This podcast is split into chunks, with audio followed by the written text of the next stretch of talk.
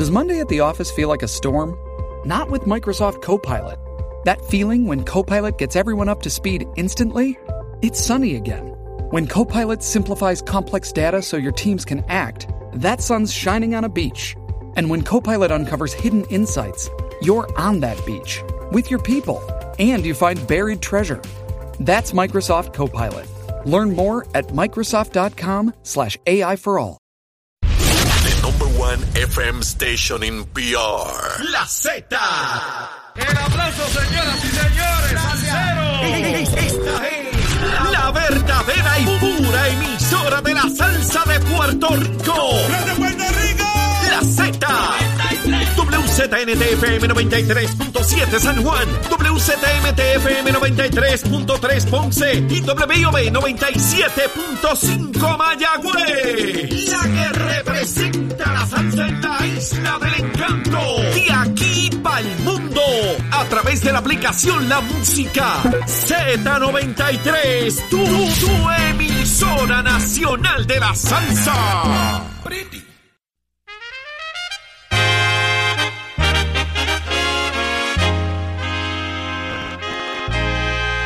Estamos de regreso en Nación Z. Son las 7 en punto de la mañana. Permiso. Permiso, Achero. Charlie Aponte. ¿Qué es eso, Achero? Háblame. Buenos días, Achero. Buenos días, buenos días. Ese es el gran combo de Puerto Rico, vocalizando Charlie Aponte, como dijo el licenciado. Se titula Trinchera. Ese tema tiene, si lo escuchas Es profundamente, tiene un mensaje que te lleva a otro mundo. Eso. Y usted lo escucha aquí en, Sa- en Nación Z a través de Z93, 93.7 en San Juan, 93.3 en Ponce y 97.5 en Mayagüez. Así arranca una nueva hora de análisis de país.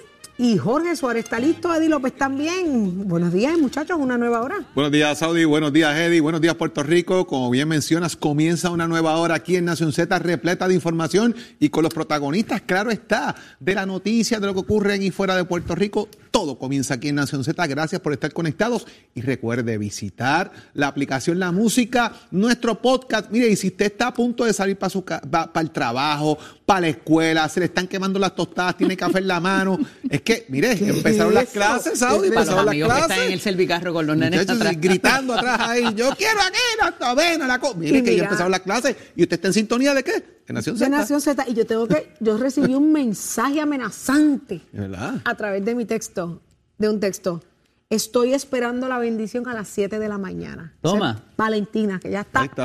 de camino a la escuela. Te amo, mi amor. Dios te bendiga a ti y a tu papá y a tus Y para aquellos que tienen la sábana pegada todavía, pasó? levántate que el despertador te está velando y te agarra el tapón. Corre, muchachos, que hay tapón y del bueno. Y empezaron las clases, así que hay, hay que moverse tempranito. ¿Y dónde está Carla Cristina? Carla Cristina llega tempranito aquí, tempranito para evitarse el tapón. ¿Qué está pasando, Carla? días. Buenos días, gracias, Saudi. Yo no sé si tú decías lo de la sábana pegada por mí. Eh, shh, y no había, es- pero- mírala escondiendo la sábana. Nadie sabe que tú duermes Pero no aquí es, por, no es por sueño, es que el frío que hace en este estudio, señor. Mío.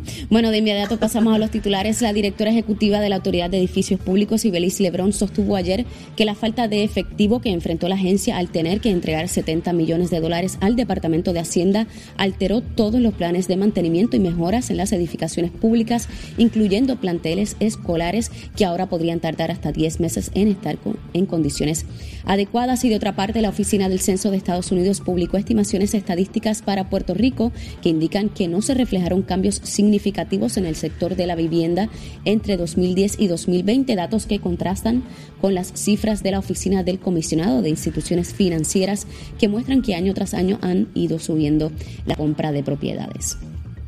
Por otro lado, el juez federal Raúl Arias, Arias ordenó ayer que se extienda la orden de protección de documentos de descubrimiento de pruebas que va a producir la Fiscalía en el caso contra la exgobernadora Wanda Vázquez Garcet, quien está acusada por corrupción Y en temas internacionales. Organizaciones sindicales, sociales y populares de Argentina marcharán hoy en la capital del país hasta la sede del Congreso para denunciar la especulación y el proceso inflacionario promovidos por grupos opositores al gobierno de Alberto Fernández. Para Nación Z les informó Carla Cristina. Les espero mi próxima intervención aquí en Z93. Somos, somos una mirada fiscalizadora sobre los asuntos que afectan al país. Nación Z, Nación Z. Por Z93, somos su noticia.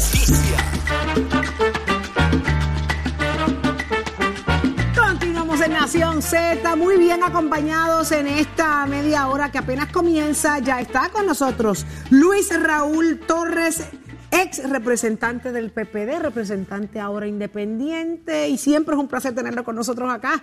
Buenos días, representante. Muy bueno, Buenos días, muy buenos días, qué bueno, qué bueno ese ánimo que sienten ustedes ahí, así que me alegro muchísimo. Así es, todos los días, todos los días, con la misma fuerza y el mismo entusiasmo. Pero, eh, eh, eh, Luis Raúl, reaparece indirectamente el exgobernador Luis Fortuño y es que hay una compañía que está proponiendo un terminal de gas natural y esta empresa alegadamente está vinculada a Luis Fortuño. ¿Qué significa Bueno, esto? eh, él es el que está vinculado a la empresa, ¿verdad? Ok. Eh, él está en la junta de directores como asesor, eh, miembro asesor de la junta de directores de esa empresa que se llama C1.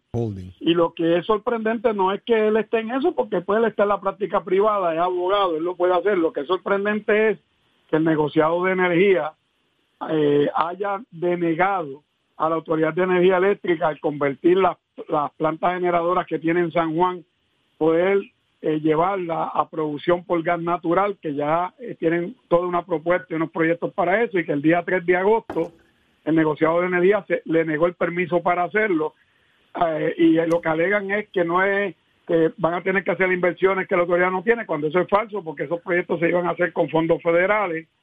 Y entonces sale el negociado de energía pidiendo una propuesta para que venga una compañía privada a hacer una nueva planta en Puerto Rico para producción de energía por gas natural y por hidrógeno.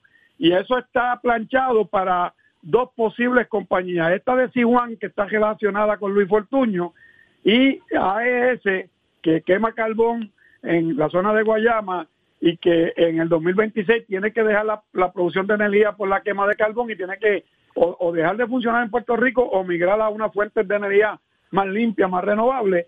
Y todo indica que es que ya está planchado para que o ambas compañías o una de estas compañías se haga cargo de esa construcción de una nueva nueva planta de gas natural y de hidrógeno en Puerto Rico. ¿Esto tiene que ir a subasta, representante? ¿O esto literalmente ellos- se lo ellos- están pasando por donde da el sol? Las subastas no van, aquí está el pliego, esto es lo que va a pasar, dale para adelante. No, el, espe- el espectáculo es que están diciendo que van a hacer pro- pedir, pedir, pedir propuestas, ¿verdad? Los famosos RFP, eh, para que vengan compañías a licitar para ellos.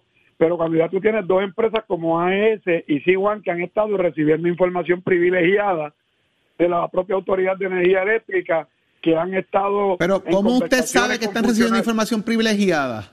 bueno, por los documentos que me llegaron y por, la, por las vistas públicas, eh, por la vista ejecutiva que hice donde la propia AES dijo que ellos querían migrar, no, no descartaban migrar la energía de hidrógeno y de gas, y donde incluso eh, hay documentación que está en poder de nuestra comisión que evidencian que estas compañías han estado intercambiando información con la Autoridad de Energía Eléctrica para esos propósitos. ¿Por la presencia de Luis Fortuño ahí?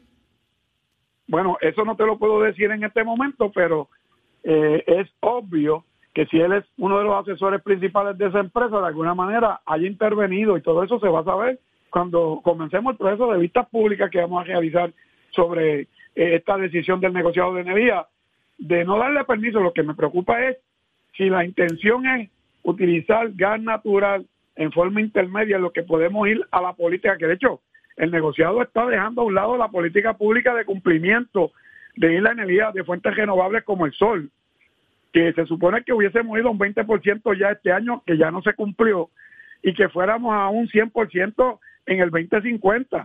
Y ellos están dejando de lado esa política pública. Entonces, ¿cómo es posible que le nieguen un permiso a la autoridad para migrar sus plantas de generación a, gas natural, que se puede hacer, sería más costo efectivo y más rápido, y entonces pedir que vengan nuevas empresas a hacer una compañía de gas natural en Puerto Rico que se puede tardar entre 6 a 10 años la construcción de esa nueva planta. Representante, esto no es la primera vez que ocurre e incide sobre también otra compañía que tiene que ver con gas natural, que en un momento dado se trascen- trascendió que habían sido consultores diseñaron el proceso competitivo, el RFP o subasta, lo que se haya hecho, y fueron proponentes también en San Juan. ¿Dónde queda esta compañía que hizo una inversión considerable en un momento que pudiera ser cuestionable cuando todavía no se sabía si se le iba a dar el contrato con la entrada de esas, estas otras dos compañías para propósitos de estas plantas, de la conversión de estas plantas? No sé si te estás refiriendo a New Fortress. En, en efecto. Sí, entonces New Fortress ahora la información preliminar que tenemos, que también lo, tenemos ya por requerimiento de información bajo investigación, es que New Fortress es, eh, hay una eh, afiliada o relacionada, una compañía relacionada a New Fortress, que es la a la que le van a adjudicar la generación total de energía de, las seis plantas que tiene la Autoridad de Energía Eléctrica en Puerto Rico. O sea que van a ser competencia directa de C1 y de AS. Bueno, lo que pasa es que no va a ser competencia directa porque la realidad es que aquellos van a ser una planta privada y estos y estos van a tener las que tiene ya hecha la Autoridad de Energía Eléctrica. Por eso es que quizás el negociador de energía le ha negado a la autoridad migrar sus plantas a gas natural porque van a esperar que sea New Fortress quien lo haga, que es quien además le suple el gas natural a la Autoridad de Energía Eléctrica. Y si eso no es un conflicto de interés, ¿quién lo verá? ¿Y qué salvaguardas hay para prevenir eso ahora mismo, más allá de la investigación que nos está llevando a cabo? Cuando tú tienes un gobernador, eh, Pedro Pierluisi Urrutia, que está comprometido totalmente con todos estos esfuerzos de privatización y de favoritismo, y tienes a un Fermín Fontanes que negocia en secreto todo, eh, y todo es confidencial, y tú tienes que estar peleando con ellos para que te entreguen la información, y le ocultan la información al pueblo de Puerto Rico, lo hacen en la oscuridad de la noche. Entonces, ¿qué pasa? Que cuando tú tienes que, que con sus acciones demuestran que no se puede confiar en ellos, pues el, pueblo de Puerto Rico, si no despierta y reclama sobre todas estas cosas, eh, los ambientalistas, las organizaciones comunitarias, eh, de hecho ya tuviste que haya está una demanda por ahí radicada contra el gobierno. Eh, así que todo este tipo de cosas, mientras haya una administración como la de Pedro Pierluisi, que lo había adelantado Tomás Rivera Chávez, que era el abogado de la Junta y de los grandes intereses de capital, y con sus acciones lo ha ido demostrando, pues el país no tiene mucha esperanza. Wow.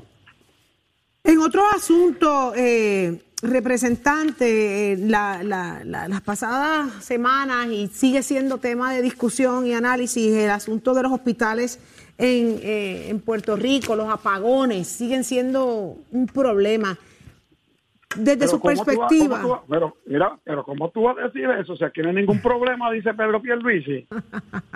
Si Luma está siendo supervisado, si Luma es fiscalizado, es el más fiscalizado, si Luma está en cumplimiento.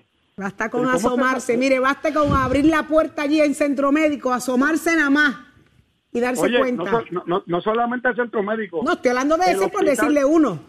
El Hospital Auxilio Mutuo, estuvo sin servicio de energía eléctrica, tuvo que operar con generadores y tuvieron que cerrar la torre de los médicos y las áreas eh, de servicios médicos, cerrarla y solamente el hospital operar con los generadores por, por mucho tiempo. ¿Y qué tiene que pasar para que veamos ajustes, cambios inmediatos? Porque es que este país está ah, acostumbrado a eso. Aquí la cosa explota y entonces que tomamos acción, ¿no?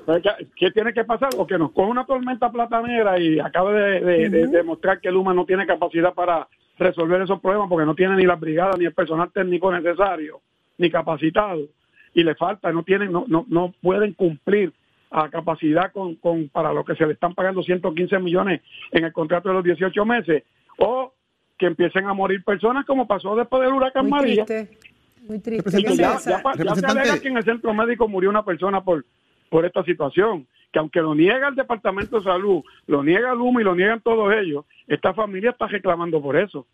Representante, Luma sabía a lo que se enfrentaba cuando firmó el contrato, sabía lo que se encontraba en Puerto Rico, tenía conocimiento del sistema eléctrico eh, y, todo lo demás para que hayan justificaciones de que yo desconozco o conozco o no, tengo la gente o qué es lo que está pasando, o esto simplemente fue un favor.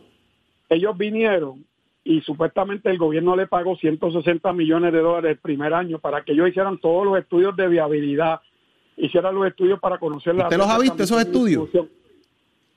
Es que tú los pides y no aparecen por ningún sitio. Pero ¿y cómo? ¿Y, nos conformamos con, con que nos digan que no aparecen o que no?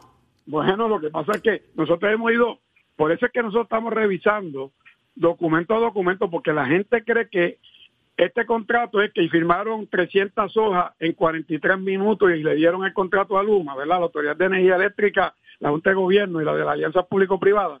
En 43 minutos leyeron el contrato y lo firmaron.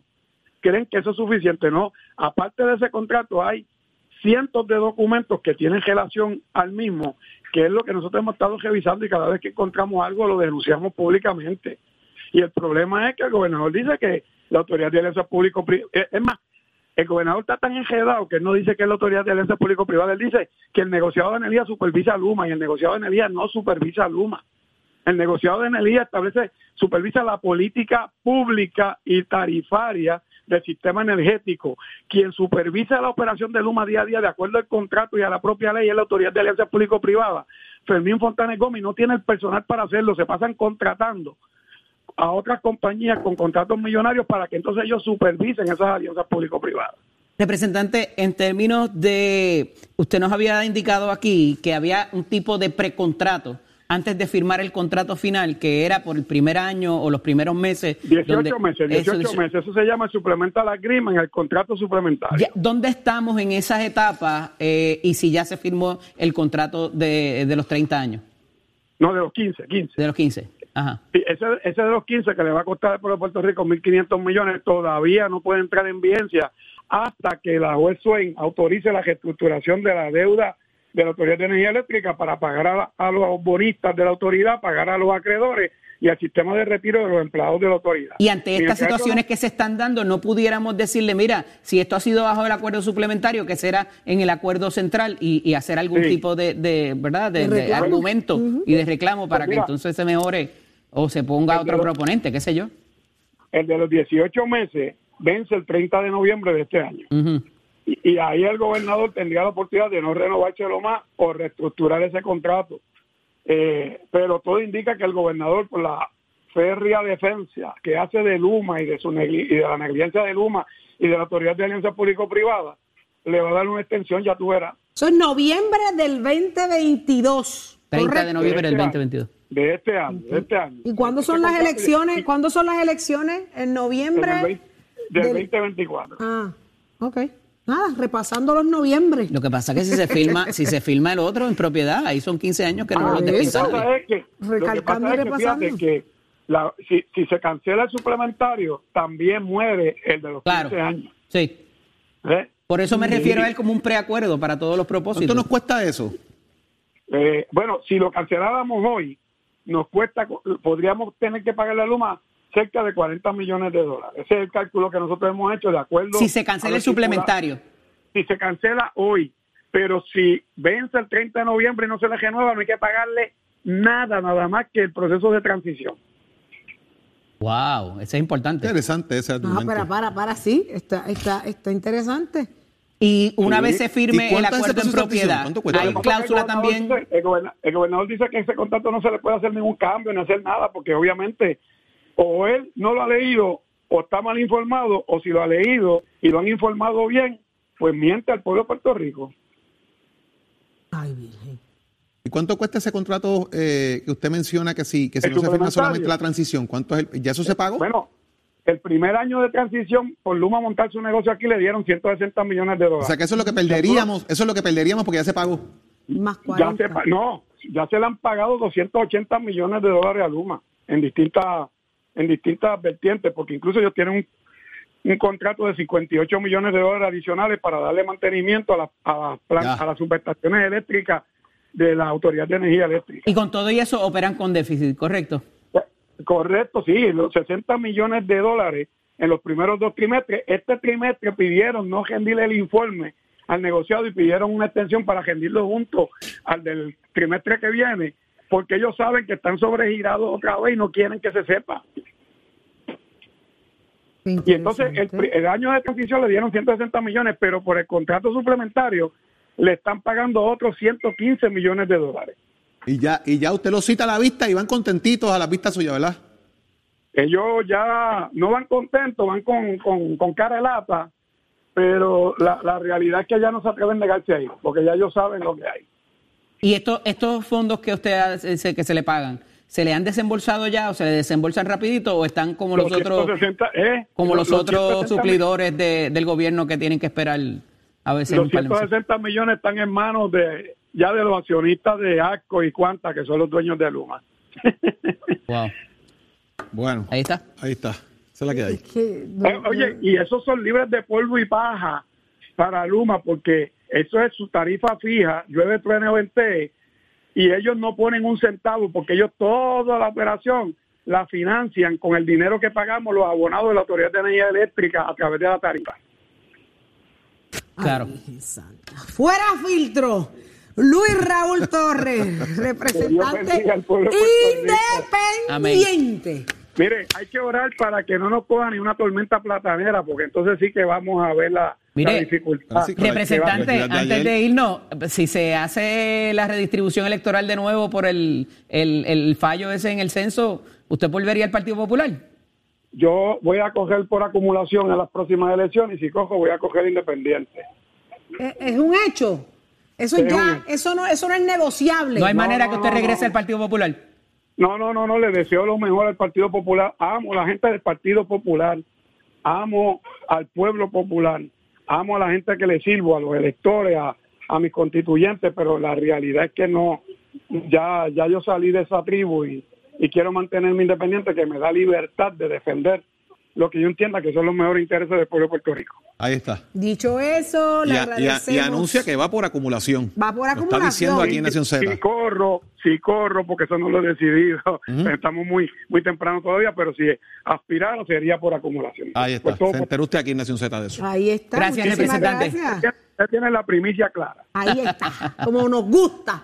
Gracias, Luis Raúl Torres. Buen día, representante. Gracias, día. Buen día, Dios bendiga al pueblo. Amén. Amén. igual. Pero ven acá, Tato, ¿por cuál tú vas a correr? ¿Tú vas independiente, Tato? ¿Cuál va a ser? eh, dame el nombre de ese partido que tú vas a crear. ¿Por dónde vas tú? Yo no me meto en la política, a mí eso no me gusta. Y mira que hay gente que le gustaría que yo estuviera en eso, pero no. Anda. Déjame quietecito con los carritos Wheels, que es mejor.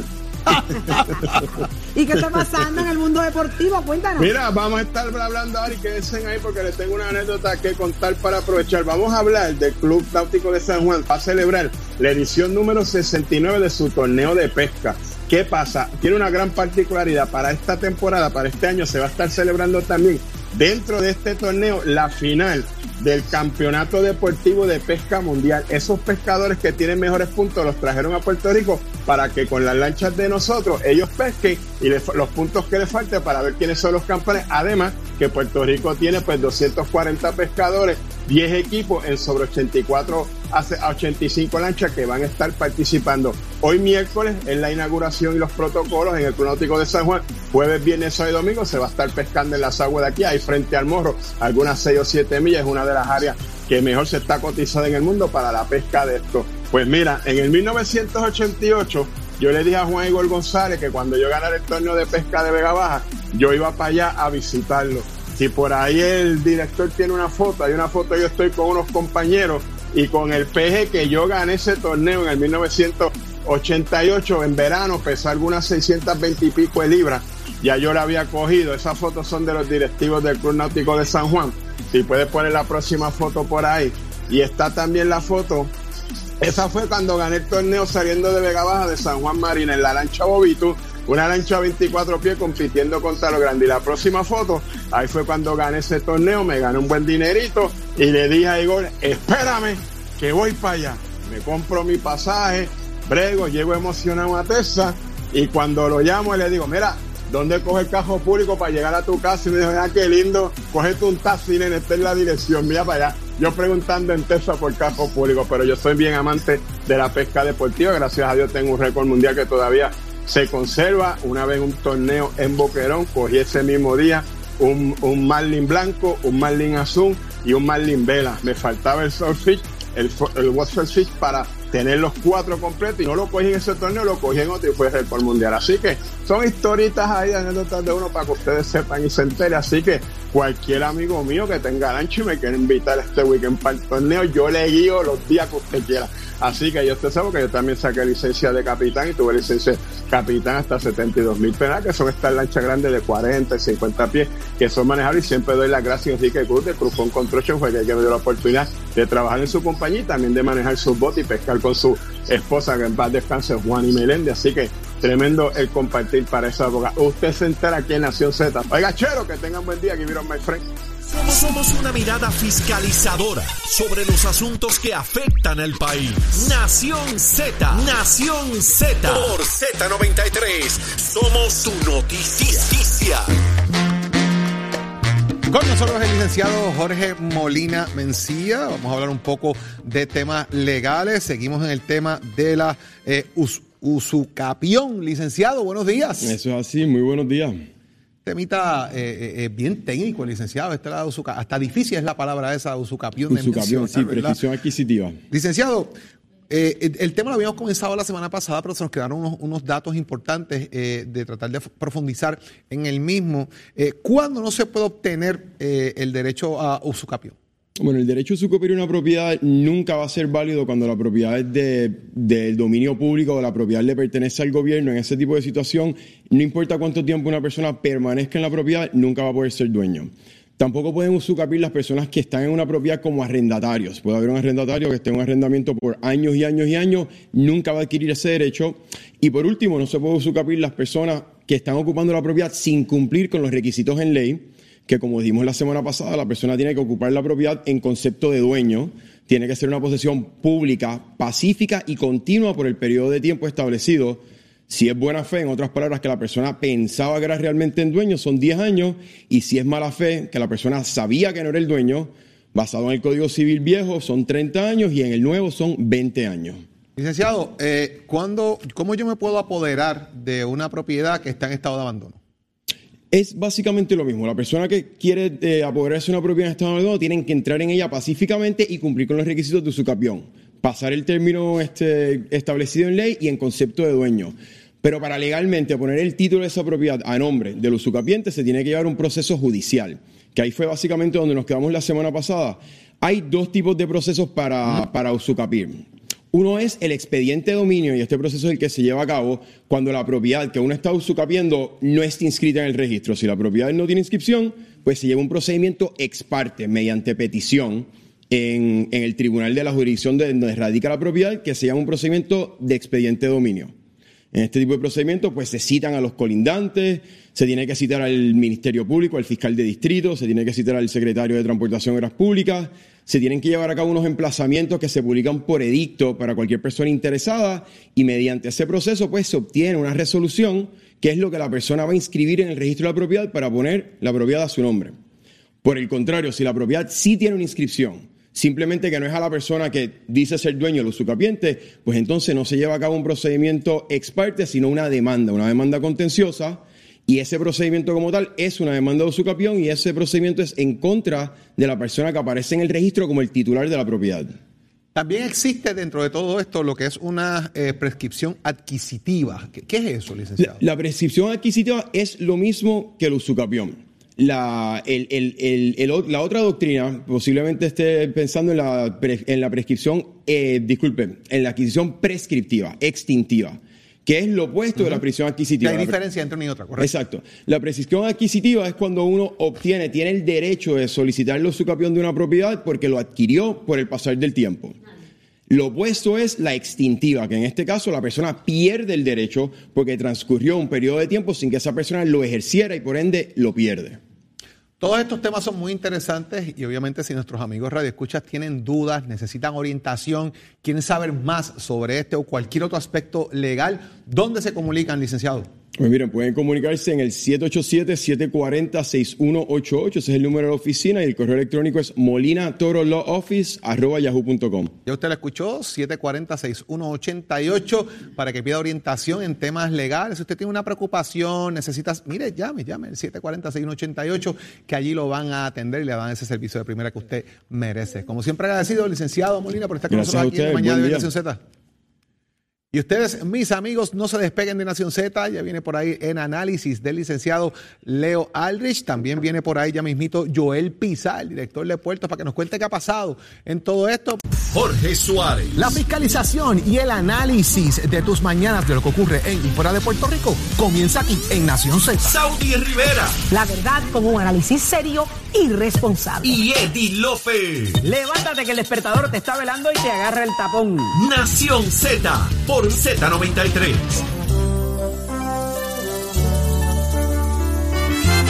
Ya estamos de regreso en Nación Z y está en línea telefónica, como todo, todas las semanas, nuestro licenciado Leo Aldrich. Así que muy buenos días, licenciado. Buenos días, Leo. Buenos días, Saudi, al profesor Jorge Suárez, al licenciado Eddie López, a toda esa gente que nos escucha por aquí por Nación Z, un privilegio. Hay como 500 temas que, que queremos tocar con usted, así que póngase bien el cinturón que nos fuimos. El primero que nos llama muchísimo la atención es que hoy trasciende de que el Departamento de Justicia Federal le está pidiendo al Tribunal Federal de San Juan que haya una orden de protección en, sobre los documentos en el caso de la gobernadora Wanda Vázquez. Eh, hablábamos la semana pasada de había una petición de Mordaza. ¿Qué, ¿Qué está pasando? ¿Qué se está pretendiendo proteger detrás de todo esto? Porque es interesante esa Pues- orden de protección de documentos.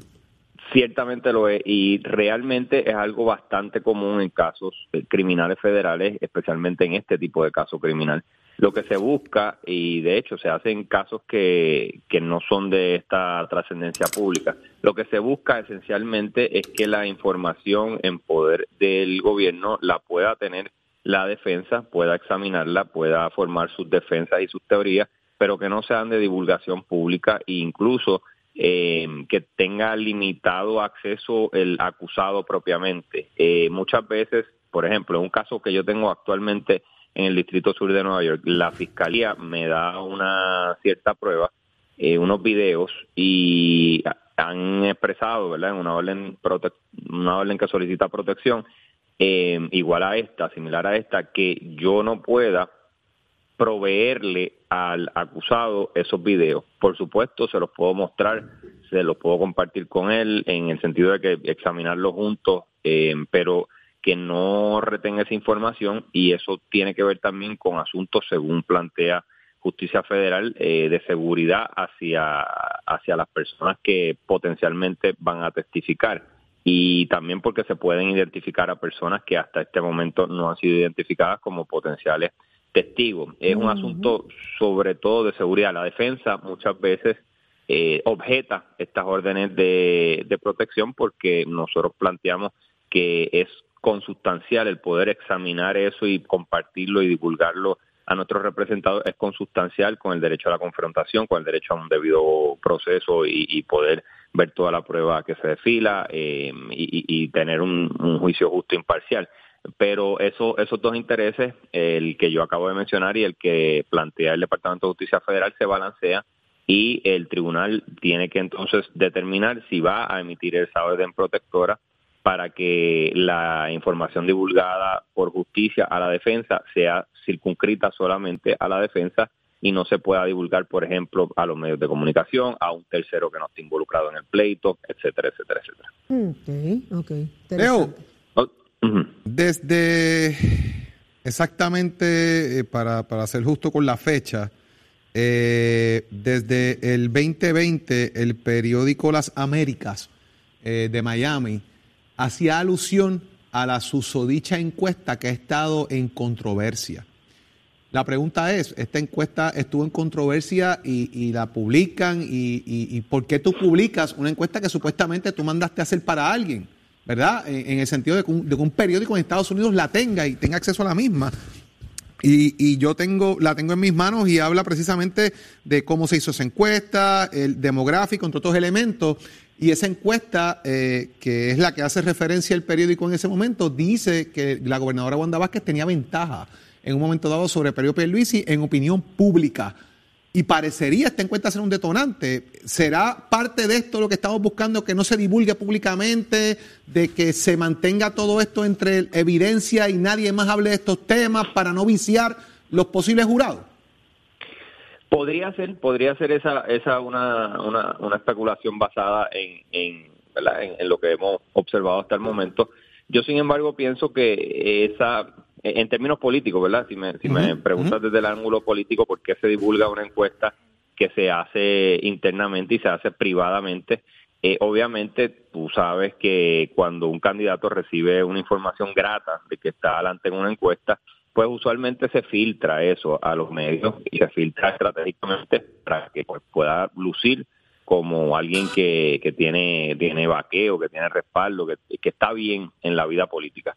Así que por eso es que creo que se divulga en ese momento en el 2020 en esa nota periodística que tú que tú me compartiste, eh, ¿verdad? Eh, mediante mensaje de texto y, está bien interesante. ¿Y por qué allá? la pregunta mía es por qué en Miami. ¿Por qué en Miami? ¿Por qué, fuera del país? ¿A qué era que le interesaba políticamente la verdad que, La verdad es que eso eso no lo sé, pero pero aunque eso es importante analizarlo en el gran contexto del, ¿verdad? del rompecabezas gigante que esto es, en términos del, de la cuestión jurídica, eh, es un asunto hasta secundario y quizás hasta irrelevante en el sentido de que lo que tiene que probar la fiscalía es que supuestamente, ¿verdad? Según las alegaciones, a ella a cambio de financiarle la campaña, sea mediante encuestas, sea mediante dinero, sea de la forma que fuera, a cambio de eso, ella hizo gestiones afirmativas para sacar de su puesto a un funcionario que estaba encargado de monitorear, de fiscalizar asuntos bancarios, que era molestoso,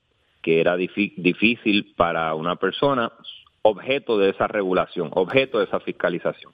Y eso es lo que tiene que probar en esencia el gobierno federal cuando llegue a su día el juicio. Leo, ¿cuál pudiera ser la amplitud de esa orden protectora de concederse? ¿Qué cubriría, qué no cubriría?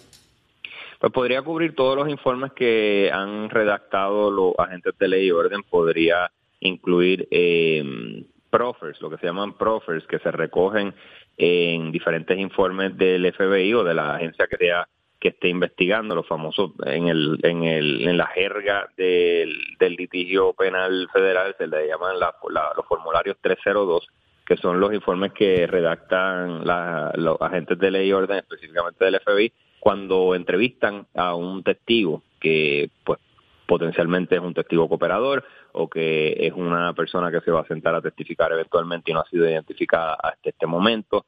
Eh, creo que la amplitud de la orden protectora va específicamente dirigida a, en este momento, no divulgar la identidad de ciertos testigos. Pudiera ser que... que, a tener que ser divulgado eh, si va a juicio, por supuesto. Muchas veces, eso es importante mencionarlo, muchas veces las ofertas de la fiscalía eh, para resolver un caso eh, toman en consideración, ok, bajo un poco la exposición a la que, ¿verdad? la exposición penal que tiene este acusado, a cambio de que yo protejo a mis testigos, mis testigos cooperadores no se tienen que quemar, no tienen que salir a relucir, no tienen que dar cara ante un juicio, porque en el juicio, como tú sabes, Eddie, hay un derecho a confrontación a que las personas eh, ¿verdad? que el acusado tenga la posibilidad de cariarse con su acusador. Eh, si, se, si se resuelve esto evitando un juicio, pues la fiscalía también se evita exponer al testigo. Claro. Exponer a estos testigos y, sí, los gastos también, claro. Eso Pero para propósitos de, qué sé yo, de lo contributivo, de terceras personas, eh, eh, cuando se solicita esta orden protectora, eh, pudiera de alguna manera proteger, valga la redundancia, esas otras personas que quizás no tengan que ver con la investigación, todo lo demás. Sin, sin duda alguna también eso es una consideración, claro que sí, ciertamente. Y en aspecto contributivo también, probablemente. Claro, claro. Y además que hay veces que eh, si hay un asunto contributivo se puede emitir un documento, se puede divulgar un documento, lo que llaman redacted, tachado, ¿verdad? Tachada las partes más sensitivas.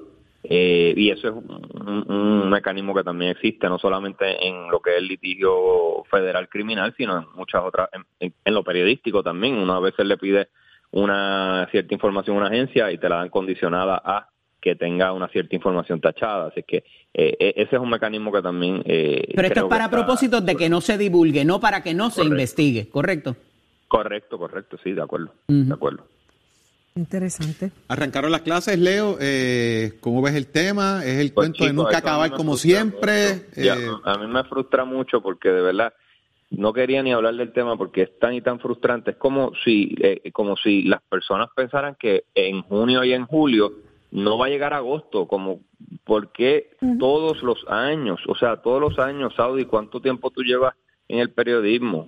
Todos los años. Es el mismo, la misma historia. Es el, el mismo, el mismo, el mismo titular, el mismo es.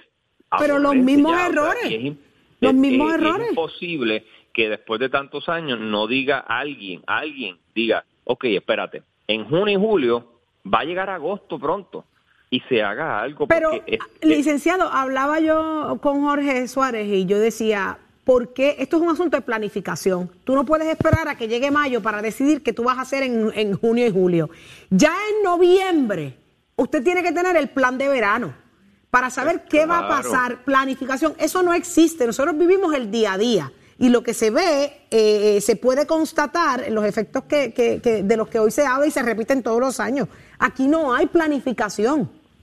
Lo urgente nunca puede derrotar lo importante. Claro que hay que atender lo que es de inmediato, claro que hay que apagar fuego. Nosotros lo hacemos todos los días en nuestras vidas diarias. Claro que hay que apagar fuego. Surge un asunto con el hijo, con la esposa. Una crisis a la vez. Claro, claro, y hay que atenderlo, pero uno tiene que por lo menos prospectivamente pensar que esto va a suceder. Y la estética no es todo. O sea, es importante cuando uno, la- las grandes campus de las grandes universidades en Estados Unidos, que uno llega y se siente a gusto, se siente cómodo porque hay una, un aspecto estético y eso eh, induce a que uno sienta tranquilidad y que uno sienta las ganas de estudiar y, y- y- y obtener conocimiento. Y eso es importante en las escuelas y me parece a mí que da de nuevo con el punto que nosotros hemos atendido en este programa una y otra vez, que la clase media hace malabares, malabares, dos, tres trabajos para evitar que sus hijos vayan a escuelas priva- a escuelas públicas, los ponen en cualquier colegio privado porque quieren evitar escudarlos de esa de ese sistema público. Y es triste porque nosotros ese ese departamento de educación creo que son Eddie tú me corriges 5 mil millones de presupuesto una Así cosa así. Y se supone que por lo menos tengamos escuelas presentables que sean bonitas que sean agradables que sean un ecosistema divertido que uno quiera llegar y vea eso y compartir con otros estudiantes, especialmente en este momento después de que estuvieron dos años fuera de los planteles. Ah, hermano, es muy frustrante, Es de verdad. frustrante. Es, es muy frustrante. Pero, pero escuchen esto, miren compañeros, una persona me escribe a través de mis redes sociales, me dice, hola, mi hija se fue remoto en abril porque iban a arreglar la escuela y ayer Imagínate. comunican por Facebook que se quedan remotos porque no han terminado después que invirti- invertimos en uniformes nuevos porque para colmo los cambiaron. Sí, es que no es justo. en verdad, abril, o sea. en abril, abril, mayo, junio, julio, llega agosto y la escuela no pasó nada. Y por falta de chavos no es, que es lo que estamos escuchando todos los días y dicho por el mismo secretario de Educación. Por falta de dinero no es, no es. Planificación y, falta de sanciones a quienes administran. Y yo creo que tiene que ver, y esto, ¿verdad? Es mi, mi apreciación, tiene que ver con que la mayoría de las personas que toman decisiones, entiéndase los políticos en la legislatura, en, en- en el ejecutivo, no tienen a sus hijos en escuelas públicas. Y yo creo que eso tiene mucho que ver, sinceramente, porque cuando siente uno directamente el efecto, uno toma acción. Como es allá ellos, otras personas, lejos de mi círculo, no se toma acción. Y creo que eso podría sonar, eh, ¿verdad? Pero la pregunta, Trivial, la pregunta mía es esta, Leo, de, de la propuesta a la ejecución, porque oye, yo escucho a los populares, yo escucho a los PNP, yo escucho a los independentistas, yo escucho a, a Victoria Ciudad, a todo el mundo diciendo que tienen la solución para el problema, pero llegan allí y no pasa nada. Sí, es que hay un divorcio entre la idea y la Pero todo el mundo tiene ejecución. soluciones, Leo, todos los gobiernos, todos los partidos han presentado soluciones, pero llegan allí y no pasa nada y volvemos a la misma machaca que estamos escuchando año tras año con gobiernos populares, con gobiernos PNP, es la misma cosa. Pero no, esto no es un asunto tanto de ideas, esto no es una idea revolucionaria ni hay que filosofar demasiado. Esto es poner unas escuelas en condiciones aptas para que sean estéticamente agradables, seguras para los estudiantes y que Ay. propendan a que los maestros y los estudiantes quieran sentarse a dialogar y a aprender. Eh, yo voy a ser abogada del diablo ahora. No se te va a hacer muy difícil. No, no es, no es nada, nada difícil. Eso es como, como comerme un Más chicle. diablo, más abogada. Exacto. Vamos a pensar una cosita. Usted no va a ver a un representante, ni a un senador, ni al gobernador, ni un jefe de agencia en una escuela supervisando un proyecto. usted le paga un sueldo para que se haga una supervisión y se cumplan los proyectos. ¿Quién supervisa al supervisor? ¿Quién Bueno, eso es que- fiscaliza el trabajo por el que se le paga? Esto es una cadena, esto es una cadena y no es y gratis. Tienes, y tienes toda la razón. toda la Entonces, razón. ¿quién uno- sanciona al que falla? ¿Quién Hay va unos- donde el supervisor que, cu- que incumplió con la fecha, unos- con los trabajos? El cambio de orden para que le paguen más.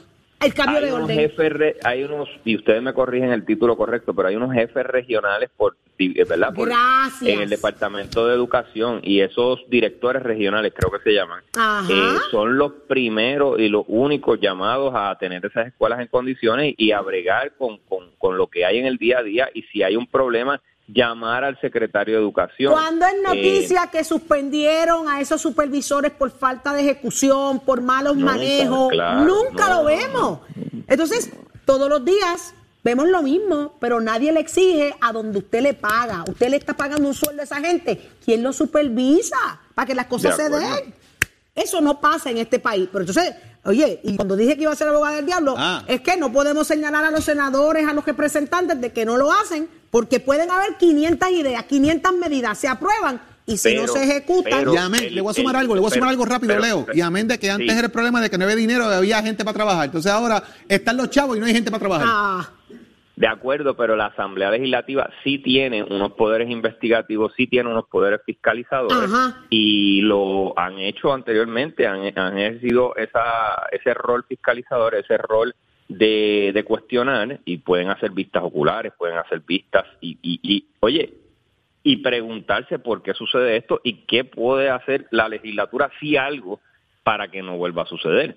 fiscalizar, Claro. fiscalizar. Ellos están ahí fiscalizados por el pueblo, pero ellos tienen unas funciones de fiscalizadores de lo que se hace con el dinero. la Asamblea Legislativa tiene unos poderes investigativos casi magnánimos que rara vez usan. Lo usan de vez en cuando, cuando lo usan usualmente tienen resultados. Hemos visto, obviamente, en Estados Unidos, Watergate, en Puerto Rico, Maravilla y muchas otras situaciones de, de- de menor envergadura. Bueno. Pero este, este es una oportunidad también. Gracias, Leo. Licenciado, gracias por estar Gracias, con Leo. nosotros. Buen día. Siempre es un Gracias placer. mil. Siento que pesó tres libras menos.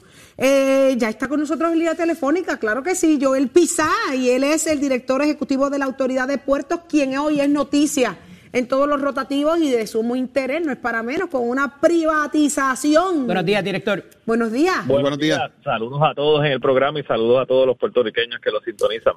Eh, Joel, ¿cómo le cayó la noticia? Bueno, yo creo que hoy es el inicio de la transformación del, del puerto de San Juan. Eh, realmente es, apremiante reparar los muelles de crucero que tenemos hoy, pero no solamente reparar los que tenemos hoy, sino construir nuevos terminales de cruceros, destinos que compiten con nosotros como República Dominicana, San Martín, Aruba. Están invirtiendo decenas y cientos de millones de dólares con capital privado y Puerto Rico se ha quedado rezagado en la infraestructura crítica. Nuestros muelles fueron construidos en el 1970 al 90. Jamás y nunca esos muelles fueron construidos pensando en los megabarcos que están saliendo de los astilleros y Puerto Rico miró hacia el lado. La competencia no está pasando por encima, eh, no se invirtió en infraestructura crítica, la deuda pública de las corporaciones públicas siguió subiendo eh, y otros destinos fueron más, más, estratégicos que nosotros y no podemos permitir que de aquí a 10 años sigamos siendo rezagados. Tenemos que subir nuestro ni- nivel de pasajeros de 1.8, que es el millones, que es el, que es el número 2019, queremos situarlo a más de 5 millones de dólares. Y por eso se hizo este contrato de alianza público-privada con Global Port Holdings, que es una compañía que opera 26 puertos en 16 países. Y he escuchado muchas personas en la prensa decir no, que, que el puerto de San Juan realmente es importante. Mira, esta gente opera el puerto de Barce- Barcelona. El puerto de Barcelona es el Miami del Mediterráneo. Es el puerto más importante de crucero mediterráneo, es el séptimo a nivel mundial. Esta gente también opera Bahamas. Bahamas es el puerto que hoy tiene 3 millones de pasajeros, más que Puerto Rico por casi el doble. Así que quería resaltar estos elementos de que no es una compañía que se formó el año pasado, estamos en una compañía que lleva años y décadas operando en 16 países eh, y que queremos buscar 400 millones de dólares en inversión privada que no le cueste nada al gobierno de Puerto Rico ni a los contribuyentes. Director. Y eso es lo que queremos maximizar. En Sí. pasadas semanas se hicieron unos señalamientos del vínculo que pudiera tener esta compañía o la matriz de esta compañía con unos bancos rusos y un revolú que no se entendía bien. ¿Qué tenemos en cuanto a eso y qué pudiera, cómo pudiera macular este proceso Claro. de eh, los próximos 180 días?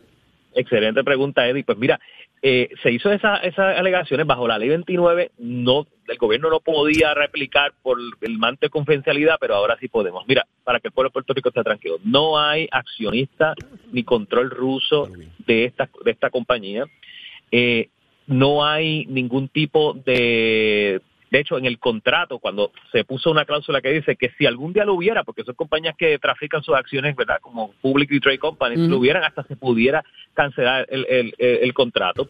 Menos hay eh, participación rusa luego de las sanciones de la Unión Europea, luego de la invasión de, de Ucrania a Rusia. Así que eh, en ese sentido no hay, no estamos, eh, las opiniones legales y todo el due diligence que se ha hecho demuestra que no hay semejante control ruso ni accionistas rusos. Así que eh, parte de estos 180 días se va a presentar los, documentos al CFIUS, es una, es una comisión del gobierno federal que evalúa la inversión foránea en los Estados Unidos. Ocurre todos los días en ciudades como inversión foránea en muelles, en, en puentes, pasó con Aerostar, pasó con Metropista y allí se someterá al documento y estamos muy confiados, pero no hay no hay control ruso. De lo que hemos aprendido, director, ¿cuán diferente pudiera ser este contrato al de Aerostar y cómo compara quizás eh, con, con, el de Aerostar en el aeropuerto Luis Muñoz Marín? Sí, eso es bien importante. No es uno como Luma o como HMS, no es un contrato de operación y mantenimiento. Aquí el gobierno no le paga a nadie. Es, un, es, un, es, similar en el sentido de que es una subconcesión total. Ellos ponen todo el capital. Puerto, el gobierno de Puerto Rico participa de revenue shares o de ganancias a base de, las, de las ganancias brutas ellos, además también de hacer las inversiones de reconstrucción de muelles, tienen que encargarse del mantenimiento diario. Eso es bien importante. El chile del aire acondicionado que se dañe, la escalera que se dañe eléctrica, todos esos gastos también tienen que ellos asumirlo se estiman en más de 100 millones en 30 años, además de los 400 que van a imponer, y tienen cláusulas muy, muy similares en la de Aerostar en el sentido de que como es una concesión, pues la fiscalización de la autoridad de los, los chavitos los chavitos que tenemos en los chavitos que tenemos en deuda eh, ahora mismo en esta negociación qué beneficio tenemos para, para bajar esa deudita que excelente hay pregunta excelente pregunta. Eh, en el cierre financiero que va a ser de aquí a 180 días van a correr 150 millones de dólares mm. cash en liquidez eh, y en 74 de ellos van para pagar la deuda de puerto que también en ese sentido se aminora la carga, ¿verdad? Desafortunadamente que los gobiernos se, se, endeudaron y no invirtieron en los muelles y no se invirtió en las generatrices, ¿verdad? Esa es, la, esa es la tragedia de las corporaciones públicas. Se va a bajar la parte de la deuda de la autoridad de los puertos y entonces el restante de 74 millones aproximadamente de, se va entonces a, a, rápidamente a iniciar la reconstrucción de los muelles 1, 3, 4, Panamericanos 1 y 2 de los muelles de San Juan y esa obra debe estar completada alrededor de 18 meses a partir del cierre financiero. ¿Cuándo va a ser el cierre financiero? 180 días a partir de ayer. Así que nosotros nos ponen en enero 2023. En enero 2023 estamos en un periodo de transición de seis meses. Toma control entonces Global por orden de los muelles de, de crucero y entonces pues comienza la, la, la, construcción y la, y la construcción de terminales eventualmente. Por aquello de tener los datos, ¿verdad? Añadirle más a la información, eh, eh, ¿de dónde provienen las ganancias? ¿Dónde van ellos a obtener ganancias con esto, todas estas cosas maravillosas que le están dando a Puerto Rico con este contrato? Excelente pregunta. Todos los puertos tienen tres, tres medios de, de fuente de ingresos principalmente. Uno es el, el, el cargo que le cobran a los pasajeros que, llegan en los cruceros. En Puerto Rico es 13, 13 dólares con 25 centavos, otras jurisdicciones son hasta 26 dólares como Bahamas. Privatizado ellos eh, pudieran determinar cuánto ponen ahí, eso, eso, eso es relativo ahora, eso va a cambiar si ellos quisieran. Bueno, ellos van a tener como ingreso ese 13 dólares 26 centavos por pasajero. Importante que no tiene el contrato de los contestándole de El aumento de tarifas, si alguno, esta gente quisiera hacer, el gobierno de Puerto Rico, a través de la autoridad de los puertos, tiene que autorizar el aumento de tarifas. no, es unilateral. Ok. No es unilateral. ¿Qué más? ¿Qué más? ¿Cuáles son otras fuentes de ingreso? La otra fuente de ingreso es el famoso dockage fee o, tarifa de atraco, que es a base del tonelaje del barco. Eh, es 0.00 por libra, es una, es una fórmula para que para poner esto en simplificar, un barco como el Freedom of the Sea le deja a puerto como 9 mil dólares más o menos al día por, por, el, por el tonelaje pues es otra fuente de ingreso. Y la otra son las concesiones comerciales que puedan establecerse allí, algún restaurante, alguna tienda de duty free, de, de perfume, ese tipo de cosas. Importante que tiene este contrato. Uno, se desalientan los corralitos. El puerto de San Juan no va a ser como otros puertos que se llenan de concesiones privadas o las líneas de crucero que tienen sus islas y no permiten que la gente salga a comprar en los comercios locales. Aquí, es una exigencia que la gente vaya al viejo San Juan y compre tours para el Yunque y compre tours para el sur oeste, este Puerto Rico. Aquí esto no va a haber corralito, eso está impedido contractualmente. Y segundo, que si Global Ports decide hacer una subsidiaria para competir en otras áreas que hoy Puerto no hace, entiéndase, tours, eh, eh, ofrecer servicios de estiva o carga. Eh, contractualmente, esto es algo impresionante, le pusimos una cosa que decía, ellos nunca podrán ser la mayoría de los accionistas, los accionistas tienen que ser locales, tienen que ser puertorriqueños, para que no desplacen al comercio local. Así que hay fiscalización en las tarifas en el gobierno de Puerto Rico. No pueden desplazar los locales se impide que secuestren la gente sus terminales para que compren más que lo suyo. Es prohibido, tienen impedido, tienen que la gente salir al viejo San Juan y tiene que haber una sinergia con el, con, con el comercio local. También se establece un comité con todos los taxistas, turoperadores, hoteleros del área que tienen que reunirse con el operador mínimo trimestralmente también para establecer. ¿Cuánta injerencia van a tener ese, ese comité en las decisiones? Porque reunirse es una cosa, pero quizás participación en las negociaciones es otra contractualmente no pueden descartarlas caprichosamente de las recomendaciones que ellos hagan. Este, y el gobierno de Puerto Rico, que también, ¿verdad? que tiene ese fin público y que hay y, que le responde ¿verdad? a la política pública, también pues tiene ese, ese rol ¿verdad? De, de exigir y hasta públicamente si alguna de esas ideas hace sentido y no y no y no se implementan. Pero esta gente lleva esta gente lleva operando en 26 países, en Bahamas, por ejemplo, todos sus empleados son de Bahamas, van a reclutar muchísimos empleados de la Torre de Puerto y que no sea la Torre de Puerto. Y aquí lo que se está buscando es buscar millones de dólares para que no nos quedemos rezagados, porque si no hacemos nada y, que, y si seguimos creyéndonos que nosotros somos todavía la joya de los cruceros en el Caribe y nos mm. seguimos durmiendo de ese lado, Vamos atrás. República Dominicana nos vamos todos, nos van a pasar, como dicen por ahí coloquialmente, el rolo y ahí sí que Puerto Rico va a estar en añádale, añádale esta a su jerga, le doy permiso. Estamos más atrás que el último, si pensamos así. ¿Está bien? Esa se la doy yo, se la presto. Pero la, idea es ponernos más al frente que el primero. Ah, no, más adelante que el primero. Ah, queremos, estamos más atrás que el último, pero queremos estar más adelante que el primero. Gracias, director. Agradecido de su disponibilidad, director. Muchas gracias, por estar con nosotros. Bueno. Ahí está. Oye, el que va ahora adelante está Leo Díaz. Pónchelo ahí, señor director. Mira para allá. Estamos, aquí estamos. Las 8 de la mañana, toca el timbre, toca el timbre que están entrando. Sonó, sonó. Casi 250 mil estudiantes llegando a las escuelas. Ya deben estar allí, ya deben algunos desayunados en, en los comedores escolares. A todos esos maestros, al personal docente, no docente, a todos ustedes, gracias Gracias por lo que hacen educando a nuestros hijos y, al futuro de Puerto Rico. Un abrazo grande y besitos en el cutis para todos los que están llegando a las escuelas de Puerto Rico, Saudi, Jorge y Eddie. Contento, contento como siempre. Como, siempre. y gracias a todos por su sintonía desde las 6 de la mañana. Y, felicidades a Brian Villegas que cumplió años y ah, está pendiente al programa ah, hace rato. Sí, así que Brian, cumpleaños. Será entonces hasta mañana a las 6 de la mañana, Nación Z. Lo dejamos con Nación Z Nacional. Adelante, Leo. Nos vemos. Excelente día.